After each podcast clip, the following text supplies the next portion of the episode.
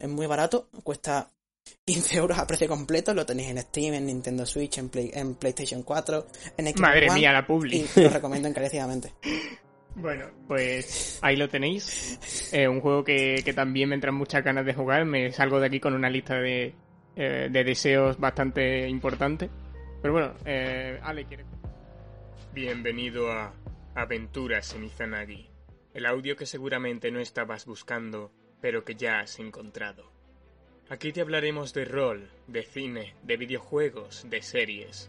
Nuestros colaboradores darán lo mejor de sí para sumergirte en mundos maravillosos, llenos de magia y aventuras.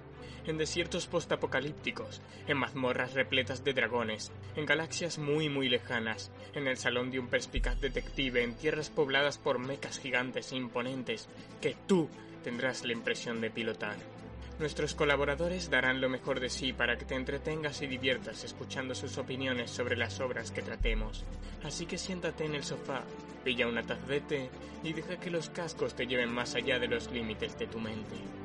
Un programa presentado por Ale y Marcos. Muy buenas aventureros y bienvenido al episodio 1x08 de Aventuras en Izanagi.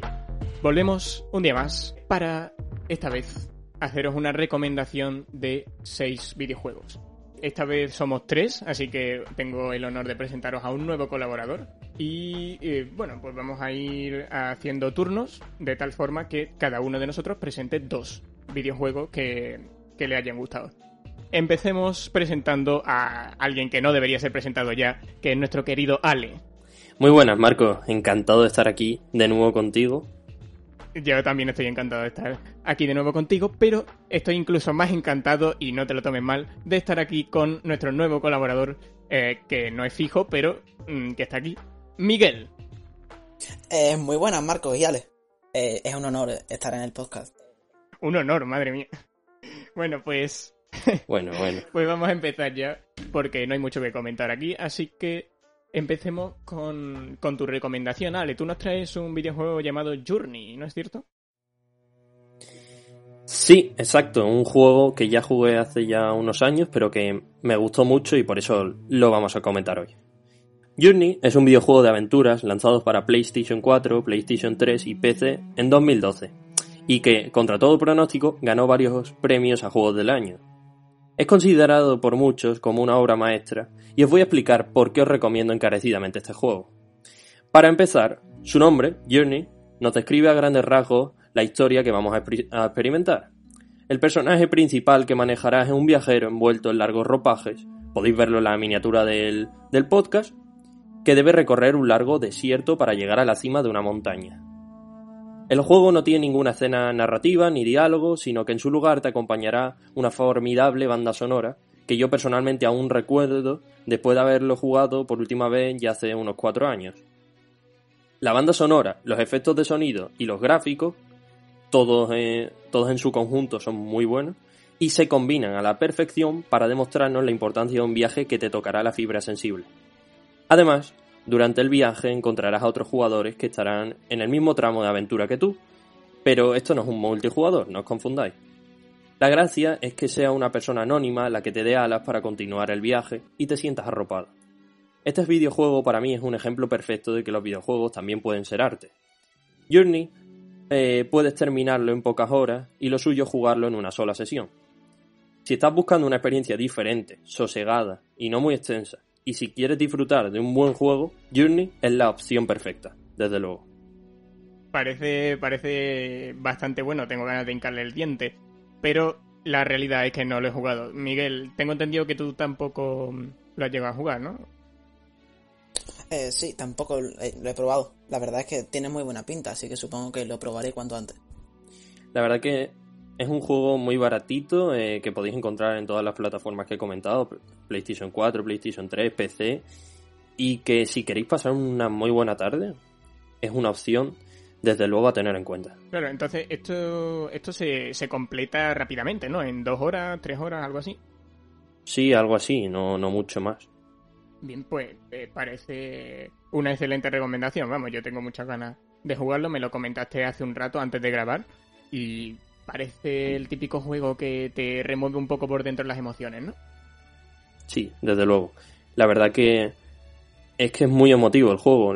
cuando lo acabas, eh, te dan ganas de jugártelo de nuevo para volver a experimentar eh, de nuevo esas sensaciones.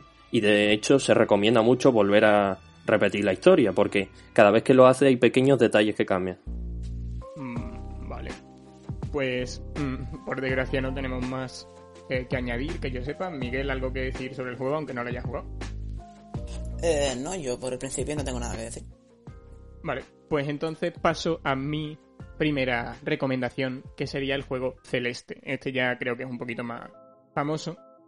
Y, curiosamente es otro juego que va de subir una montaña mientras exploras la personalidad de tu personaje. Eh, valga la redundancia. Es un juego que tengo que juzgar desde mi partida en particular, pues me pareció una experiencia íntima en la que la chica, que la protagonista, pasa por una travesía personal. Hay muchas cosas sueltas que el juego no resuelve para fantasear tras haberlo terminado y a veces, a pesar de su inocencia, te deja pensando en cuestiones elementales. Yo frecuentemente mm, me veía eh, totalmente inmerso en el mundo del juego por su eh, elemento... Eh, de, estas cosas que, digamos, te toca lo más básico. La mecánica en sí del videojuego, porque, en fin, tiene sus partes narrativas, pero también tiene su gameplay la mecánica de plataformas y resulta muy estimulante en ocasiones ver que puedes superar un tramo del nivel que está aparentemente al principio, eh, eh, cuando empiezas a jugar ese nivel, eh, en el límite del asequible, como que es difícil llegar hasta ahí, a, superarlo, pero realmente lo terminas superando y el juego no te castiga por, por morir, todo lo contrario. básicamente, tú puedes morir todas las veces que quieras, que cuando te pases ese tramo de nivel pasas al siguiente y ya lo tienes asegurado. No tienes vida ni nada por el estilo. Lo que te da una seguridad y unas ganas de llegar hasta la cima de la montaña increíble. Entonces, em, no es un juego que te haga rabiar, especialmente cuando muere, pero tienes que volver a intentar varias veces determinados tramos, ¿vale? Más, es más un reto que, un, que una frustración. Y eh, para terminar, el postgame es bastante extenso, así que aquellos a los que les guste jugar después de los títulos de crédito lo disfrutarán bastante. Este juego sí que lo has jugado tú, Miguel, ¿no? Eh, sí, sí, yo lo he jugado y bueno, lo he disfrutado un montón. Sinceramente me parece que es un, es un plataforma muy bueno, creo que hace muchas cosas bien que otras plataformas deberían de adoptar. Como por ejemplo, como ya has explicado tú, creo que el quitar un sistema de eh, castigo a, la hora de morir, creo que es algo muy importante y que hace muy bien. El juego no te presiona en ningún momento. Como ya has dicho, no, no, tienes ningún problema en morir, puedes morir un millón de veces, que lo único que va a cambiar es un contador. También eh, te permite poner en modo sencillo, no te permite además hacer todo eso sin presionarte en ningún momento. Creo que es un juego difícil, es decir, bueno, no es tan difícil, pero sí que tiene momentos que pueden ser muy complicados para el jugador. Pero eh, te, deja que te lo tomes con calma. Sinceramente creo que es un juego además, eh, toda la ambientación es muy bonito, me parece precioso. Mm, vale, eh, Ale, creo que tú no lo has jugado, ¿no? Mm, muy curioso lo que comentáis. Yo no lo he jugado desde luego, pero la verdad que lo voy a tener en cuenta a partir de ahora. Miguel, mm, ¿qué nos traes tú hoy por aquí? Bueno, yo eh, principalmente os traigo eh, un juego que todo el mundo va a conocer. Bueno, prácticamente todas las personas que están más o menos metidas dentro del mundo de los videojuegos van, a conocer este nombre, Dark Souls. Eh, todo el mundo siempre ha escuchado, cuando está leyendo reviews de un videojuego que tenga algún tipo de dificultad elevada, siempre vale el Dark Souls de este género. Siempre hay un Dark Souls de cada género. Siempre se habla, desde que salió el Dark Souls, de muchos Dark sí, yo, pero yo no lo he jugado, pero soy hombre, tengo amigos que lo han jugado, entre ellos tú, y dicen que es muy difícil. Pero bueno, ¿qué tienes que decir sobre ello? Eh, creo que decir que simplemente Dark Souls es un juego difícil, creo que no describes en absoluto lo que realmente tiene que ofrecer este juego, ya que es un juego que ha revolucionado la industria prácticamente. Eh, muchísimos juegos toman puntos de referencia de él, toman muchas mecánicas y muchas eh, sí, cosas que vienen ya del propio Dark Souls y creo que simplemente la dificultad no es una de ellas. Creo que Dark Souls, de hecho la propia dificultad de Dark Souls eh, se integra muy bien ya que tiene sentido dentro del mundo, no es simplemente tú puedes hacer un juego que tenga otro tipo de estética que simplemente sea muy difícil porque sí, pero en este juego la dificultad es, algo que tiene sentido dentro del mismo. En Dark Souls tú empiezas como un... eh, tú eres un no muerto, que básicamente sería una persona que tienes una maldición que se llama la maldición del no muerto, que hace que no mueras. Cuando, o sea, cuando deberías de morir, en vez de morir, regresas a un lugar que se llama la hoguera. Eso es una mecánica que tiene además el juego, pero además tiene sentido dentro de la historia. Básicamente la hoguera sirve como un punto de descanso en el que surges otra vez. Sin embargo, cuando mueres cada vez te vuelves más hueco. Es decir, pierdes la mente, pierdes la conciencia y de hecho te puedes encontrar muchísimos enemigos que parecen humanos pero realmente son huecos. Es decir, que han, han perdido ya toda la mente y se han vuelto meras carcasas. Eh, a ti te salvan, sale, eh, hay un nombre misterioso que te da una llave y tú sales de- del sitio en el que estás encerrado. eh, y desde aquí, desde el principio, te demuestran que el juego no, o sea, que el mundo no te, no te lo va a poner fácil para seguir adelante. Te encuentras a un demonio que es seis veces más grande que tú y al que tienes que derrotar utilizando también herramientas muy es que los juegos tradicionales mm, son muy de escalada simplona, ¿no? De empiezo en el nivel 1, tengo enemigos malillos, después sigo y, van eh, espontáneamente apareciendo enemigos un poquito más difíciles. En el mundo real, pues te puedes encontrar en el orden, digamos que queramos, y en este punto en concreto, por lo que dice, parece que hay enemigos difíciles y, tochos por todos lados, ¿no? Sí, durante todo el juego todos los enemigos te van a matar siempre. Que no te quepa la menor, la menor duda. Pero, eh, aunque es verdad que en, en las propias... El Dark Souls también hace una cosa que es que todo el mundo entero, que es bastante extenso, tampoco te deja muy claro hacia dónde tienes que ir. Bueno, hay un punto en el que más o menos tienes una... Más o menos libertad, pero hay lugares a los que no puedes acceder porque simplemente te matan por esos caminos, entonces tienes que tomar por caminos que son más sencillos. También te- tiene otros momentos en los que sí puedes elegir, pero por lo general, eh, eso, tú vas avanzando y todos los enemigos, eh, te cuando te atacan, te quitan una porción considerable de vida. Eh, durante todo el juego, además el mundo eso, es, es muy extenso y todas las zonas se interconectan entre sí, es decir, eh, tú vas a- tienes una especie de punto base que se llama el, santuario de enlace de fuego, que es el- de hecho el único sitio que tiene música de todo el juego. Bueno, el único lugar que tiene música de todo el juego. Los bosses sí que tienen música. Y a este sitio vas a regresar a través de diversos caminos que van a conectar con él y de él partes a todos los, a, a todos los lugares. El juego te demuestra además en todo momento que, que eso, lo que he dicho antes, que todo va en contra de ti y que tú no eres, tú no eres nadie, tú eres el no muerto elegido, pero realmente tú no tienes ningún poder más allá de... Bueno, no tienes ningún poder. Directamente todos los enemigos que te encuentres te vas a, vas a enfrentarte a dragones, demonios, criaturas de lo más monstruosas y más desagradables que puedas imaginarte que te van a asesinar de nada. Pero siempre lo haces de un modo muy justo. Bueno, justo entre comillas. Sí que es verdad que, por ejemplo, hay zonas en las que te tienden trampas o te ponen cosas que son más o menos crueles, pero nunca, nunca va a ser injusto el, el juego. Todos los jefes cuando te matan, es verdad que tienen un ataque que te matan de dos golpes, pero simplemente tú puedes esquivar esos ataques. No es un ataque que no, que siempre tienen patrones que te, te avisan de- antes de atacarte. Sí, que todo está justificado, básicamente. Sí, claro, los jefes te, cuando te, cuando eso, cuando hacen todas las cosas, te indican que te van a atacar de tal modo que tú tienes, tú tienes que esquivar. Es verdad que a lo mejor tienes, se, se utiliza un montón lo que es el rodar. Cuando ruedas es la- básicamente la forma de esquivar.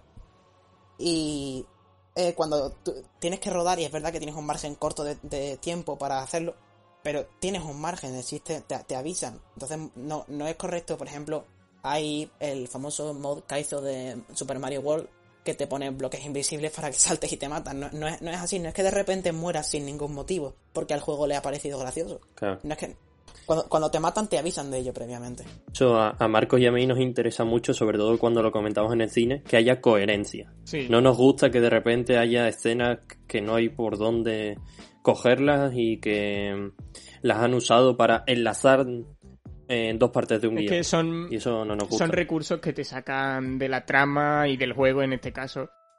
Así que bueno, eh, ¿algo más que comentar o pasamos al, al siguiente? Mm, no, por principio no. Muy buena aportación. Pues Ale, te doy, eh, te doy la palabra. El relevo, claro. Eh, pues bueno, mi segunda recomendación es un juego que seguro que muchos habréis oído hablar de él y es Undertale. Pasamos a uno de los mejores videojuegos de la historia. Y esto lo digo sin miedo a equivocarme, porque Undertale es un RPG muy reconocido en el mundo gamer eh, por su gran narrativa y su extraordinaria banda sonora. En cuanto a su historia, estás en un mundo en el cual los monstruos son desterrados al subsuelo por los humanos tras perder una guerra. Un niño, tú, Te caes, en- eh, te caes a un hoyo que llevas al, al subsuelo y tu misión será salir de allí. Mientras descubres el subsuelo, te encontrarás monstruos de todo tipo a los que te enfrentarás en batallas con un sistema de RPG que no es del todo convencional, ya que no solo tendrás la opción de matarlos, sino que también podrás intentar persuadirlos para acabar pacíficamente. Esto, que a priori puede parecer simplemente algo curioso, es determinante en la historia del transcurso de, eh, del transcurso de la misma y cambiará dependiendo de si matas o si perdonas. Este juego ha destacado por su enfoque, ya que las acciones que normalmente consideras triviales en un juego, como puede ser guardar la partida, matar enemigos, eh, mm, usar los archivos que tiene el videojuego, cobran mucha más importancia en esta aventura y se vuelven elementos clave. Y bueno, eh, para mí, eh, Undertale junto con Journey, que es mi anterior elección, eh, ambos videojuegos destacan por su historia emotivas y sus bandas sonoras. En parte porque siento mucha predilección a los juegos que pueden llegar a emocionarte y perdurar en tu memoria durante muchos años. De hecho, los gráficos de Undertale en 8 bits son muy arcaicos, son muy viejos, por decirlo así, y distan mucho de lo que estamos acostumbrados últimamente. El gran mérito de Undertale es que le coges cariño a los personajes con el paso de los años eh, y la nostalgia eh, que siento hacia este juego ha aumentado progresivamente. Basta con escuchar un pequeño fragmento de la banda sonora eh, para recordar todas las aventuras que he pasado con este maravilloso juego. Y bueno, yo sé que Marcos tú no lo has jugado, pero Miguel sí. ¿Tú qué opinas de este juego?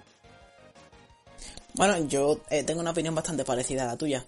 Eh, yo lo jugué hace mucho tiempo, pero es un juego que aún que eh, tiene muchísima importancia y, cre- y creo que eh, ha hecho cosas que casi ningún, bueno, ha hecho cosas que son muy distintas al resto del juego y creo que sí, creo que hace todo de manera genial. A mí- También creo Sí, sí. creo también que algo, algo que ha atraído también a mucha gente es la forma, es la forma que tiene de narrar la propia historia el, el creador. Que por cierto, el juego entero lo, lo hizo prácticamente una sola persona, Toby Sí. Fox. Eh, aunque sí que, sí que es verdad que tuvo algunas pequeñas ayudas para algunas cosas, pero prácticamente todo, incluido la banda sonora, la programación de todo, la- el guion. Eso lo ha hecho él solo. Es un trabajo brutal. Bien, pues tras este muy buen juego, podemos pasar a, a mi propia recomendación, si no hay mayor objeción. Claro. Eh, y la palabra objeción me viene al pelo porque voy a recomendar el Profesor Layton contra Phoenix Wright, un juego de la 3DS, eh, increíble consola. Eh, que bueno, a mí hay algunos juegos de esa consola que me gustan bastante, como este. Bienvenidos al mejor crossover de la historia, en mi opinión. Bueno, también está ahí el Super Smash Bros. eh, pero este, es que este juego le tengo muchísimo cariño. Potente lo que comentas, desde luego. el abogado más brillante del mundo, Phoenix Wright, y el profesor más elegante e ingenioso de Inglaterra, Herschel Layton, se encuentran en un mundo medieval en el que se ven obligados a enfrentarse a los injustos juicios de la caza de brujas, en que la carga de la prueba está invertida, es decir, tú, como abogado defensor, tienes que probar que tu acusada, en este caso, es inocente, en vez de mm, tener el fiscal que probar que sea culpable. Em, entonces, esto, esto le da un plus de, de presión al juego. Porque, claro, encima matan literalmente a tu acusada si, lo haces si lo haces mal, ¿no? Eh, entonces, estos dos eh, perspicaces detectives que señalan con el dedo, puesto que en ambos juegos se señalan con el dedo, eh, tendrán que averiguar cómo han llegado a esa situación junto con Maya y Luke, sus jóvenes ayu- ayudantes. La mecánica, las mecánicas de ambas sagas no solo se imbrican equilibradamente y a la perfección, sino que crean una sinergia totalmente nueva que, combinada con el ambiente medieval fantástico de la edición, le da una identidad que se desmarca de sus fuentes. Es decir, eh, a pesar de ser un crossover, se desmarca mucho de los juegos originales. Pero a la vez, y esto es extraño, pero se desmarca mucho, pero a la vez es la máxima representación, en mi opinión, de estas sagas. Y es como el culmen, ¿no? A lo máximo, eh, seguramente a lo que lleguen. En términos de dificultad, seguramente no. Es un juego que en términos de dificultad es algo inferior a estas sagas. Pero en términos de historia, de, emoción, incluso las animaciones que hay son muy buenas, por lo que recuerdo. Y es una pena porque perdí el cartucho del juego y, eh, y voy a arrepentirme de, de, haberlo, de haberlo perdido siempre, pero eh, sigue estando en mi memoria bastante firme. ¿Vosotros lo habéis podido probar? Eh, yo no, desde luego. Eh, he jugado algún juego que otro de Profesor Layton, pero no este que comentas. Eh, yo este en específico sí, y la verdad es que también le tengo mucho cariño. Aunque yo lo jugué hace más bien poco, pero sí, lo recuerdo con bastante detalle. Y la verdad es que sí, creo que lo que comenta es bastante acertado. respecto al tema de mezclar, porque el juego mezcla ambas mecánicas de un juego, es decir, los puzzles de uno y los juicios de otro. Y yo creo que lo hace muy bien porque gracias a, incluir los puzzles sustituye una parte que a mí personalmente no me termina de gustar. No, eh, eh, exacto, es, precisamente la parte más aburrida de Phoenix Wright que recopilar la información la sustituye por la mejor parte del profesor Layton. Que es precisamente los puzzles. Y eh, creo que creo que además es un juego bastante extenso. Tiene juicios bastante largos. También hay, hay una cosa bastante curiosa que es que los juicios, que normalmente son hacia un solo eh, son solo eh, con un testigo o con un acusado. Aquí tienen, tienen eh, todos los testigos a la vez. Y hace que, hace que unos actúen de un modo respecto al otro. Y creo que es algo que le da, un plus, le da, una vuelta de tuerca también a. Que la gracia está en que mm, tiene muchas mecánicas que son nuevas, pero que sirven como adición, como mejora de las mecánicas que ya había en los juegos originales y que se nota muchísimo el trabajo que le han puesto y el, cómo los que han desarrollado este juego conocen a la perfección las sagas que están tratando porque eh, están innovando mucho pero saben perfectamente que no están traicionando a las obras originales. Sí, además, además cuando te superas el juego además tienen eh, tienes acceso a un montón de diseños conceptuales y de y de bueno también tienes acceso a la banda sonora y te permite además ver, tienes cartas de los de los creadores que hablan bueno hablan de eh, cómo le eh, de, lo que del cariño que tuvieron a la hora de crearlo. Por ejemplo tienes cosas que fueron eh, echadas para atrás como curiosidad por ejemplo a los conocedores de la saga Phoenix Wright eh, tienen un tenían un diseño conceptual que iban a, que, del personaje que iban a incorporar de Miles Edgeworth dentro del mundo este medieval pero que al final fue rechazado eh, a pesar de, ser rechazado dentro del juego, al final, sin mal lo recuerdo, en el postgame tenía la ocasión de... Había como una especie de extra en, la que, en el que salía, que a mí me hizo bastante ilusión. Pero... Pero un juicio así no, no recuerdo yo. No, no, no había ningún juicio, pero había una, pequeña animación que se, ve, que se veía a Phoenix Wright volviendo a la normalidad en un juicio contra Edgeworth. Y simplemente tenía. Era, simplemente un, pequeño detalle cuando ya superabas la historia. Como una escena post eh, Pues podemos pasar a la última recomendación, que es de Miguel. Y con esto cerramos. Que es del juego. Dilo tú, Miguel. Hollow Knight. Bueno, eh, yo quiero hablar de este juego en específico porque es mi juego favorito. Eh, ya que, bueno, es un juego que está muy bien hecho y creo. Es mi juego favorito en, en, particularmente porque es de un género que me encanta, que es el Metroidvania. Que para los que no sepáis exactamente qué es este género, es un género que, como ya como podéis deducir por el nombre, viene de la saga Metroid y de la saga Castlevania, aunque no sean los primeros que hayan hecho esto, son los que más han marcado esta, esta este género. Y básicamente eh, los, Metroidvania por lo general eh, están formados por, bueno, los elementos que más los caracterizan son eh, son plataformas normal en 2D de scroll lateral eh, pero que no es no son, no son lineales en absoluto. Tienen un mundo eh, no, es, no, es, completamente abierto, no es un juego tipo Red Dead Redemption 2 que, que tienes todo abierto, puedes moverte para todos lados. Eh, tienes más o menos una especie de, de bloqueos que te, que te impiden moverte con total libertad, aunque los juegos que lo hacen bien tienen más o menos libertad, o una, o una libertad más, más ilusoria. Estos bloqueos básicamente te, obligan a avanzar la historia y te, hacen, bueno, te hacen preguntarte qué es lo que hay aquí, por qué no puedo llegar. A lo mejor hay una zona que está un poquito más alta, o, una pared que hay un, hay un boquete que, al que no puedes llegar al otro lado porque saltando te caes al vacío, o cosas así. Eh, que básicamente eh, funcionan como una especie de recordatorio de que tienes que volver aquí cuando ya hayas avanzado, ya que mientras avanzas conseguirás cosas que te permitan volver, a, por ejemplo, conseguirás un doble salto, mecánicas para subir por una pared, y bueno, en Hollow Knight eh, tienes, este tipo de cosas y también arrastra algunas mecánicas de, eh, de Dark Souls. Bueno, pero solo, solo unas cuantas. Solo tiene el, el sistema de puntos de guardado, que en este juego son bancos. Y el sistema de eh, cuando, cuando mueres, que cuando mueres se queda tu alma en el lugar y vas allí y recuperas el dinero que habías perdido. Bueno, lo que hace, lo que yo creo que hace muy bueno a Hollow Knight es, bueno, principalmente, aparte de su historia, que no realmente, nunca te terminas de enterar realmente de la historia cuando te, cuando te superas el juego. Pero eh, yo lo puedo, lo puedo decir con mi experiencia personal, yo me pasé el juego y realmente te enteras un poco de la historia, pero la narrativa de este juego está hecha de manera tan ambiental, casi nadie te dice qué es lo que está pasando realmente en el mundo, aunque sí que, sí que te lo puedes intuir tú más o menos nunca tiene realmente una descripción clara. El juego tiene una historia muy profunda. Bueno, no es profunda, pero sí que tiene un montón de lore y de cosas que descubrir que tienes que descubrir viéndolo. Es una narrativa ambiental. Pero bueno, eh, todas estas cosas están eh, metidas en un mundo que es muy, muy extenso y, y interconectado. Es un mundo que además está muy bien hecho. Tú cuando entras dentro de este juego te enseñan, o sea, está muy bien desarrollado a la hora de enseñar al jugador cómo, cómo, moverse por él.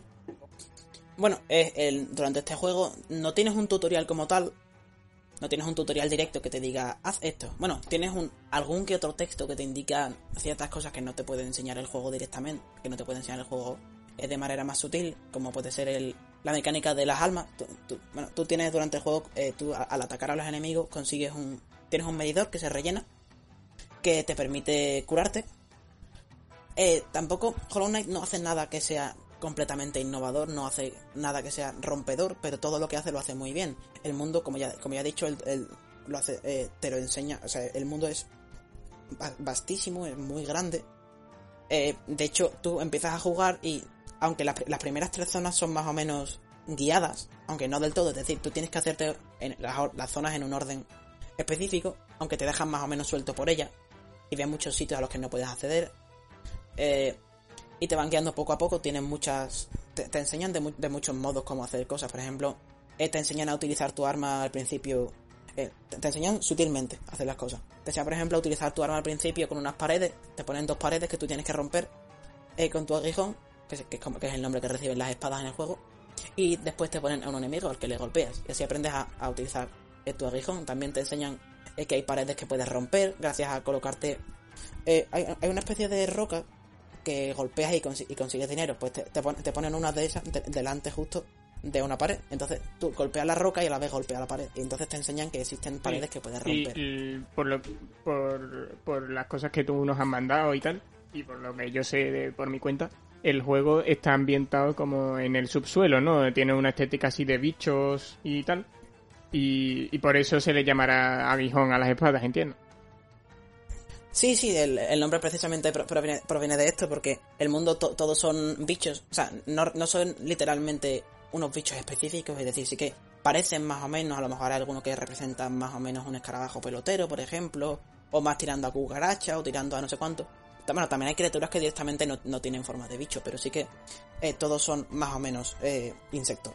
Yo creo sinceramente que después de estas, de estas tres primeras zonas, después de la tercera que se llama eh, los páramos fúngicos, eh, te permite un poquito más de libertad y te permite moverte a otras zonas. Y creo que creo que realmente este juego te hace conectar con él de verdad. Cuando te hace decir este juego realmente es, precioso es cuando llegas a un bueno, es cuando llegas a, un sitio al primer bueno al primer sitio que tiene más o menos libertad que es la ciudad de lágrimas que es un sitio que es precioso. Bueno tampoco spoilemos ahí a, saco. A ver entiendo que no es un spoiler pero bueno eh, eh, por cierto, Miguel, eh, ve terminando ya que eh, eh, tampoco vamos aquí a extendernos mil años. Sí.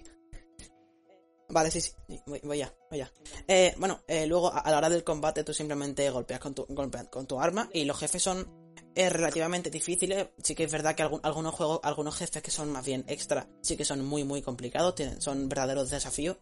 Pero durante, los jefes que te enfrentarás durante el juego de manera obligatoria nunca van a ser exageradamente difíciles.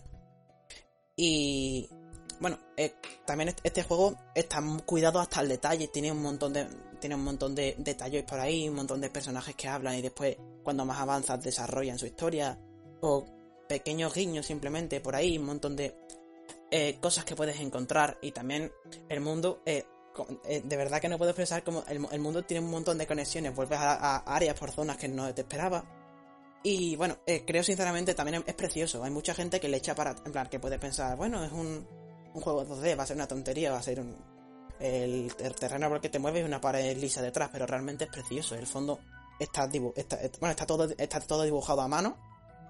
Y creo sinceramente, eso, creo sinceramente que es precioso. Y que todo el mundo debería intentarlo jugar alguna vez. Además es muy barato, es muy barato, cuesta 15 euros a precio completo, lo tenéis en Steam, en Nintendo Switch, en, en PlayStation Madre mía, la publi. y lo recomiendo encarecidamente. Bueno, pues ahí lo tenéis, eh, Hollow Knight.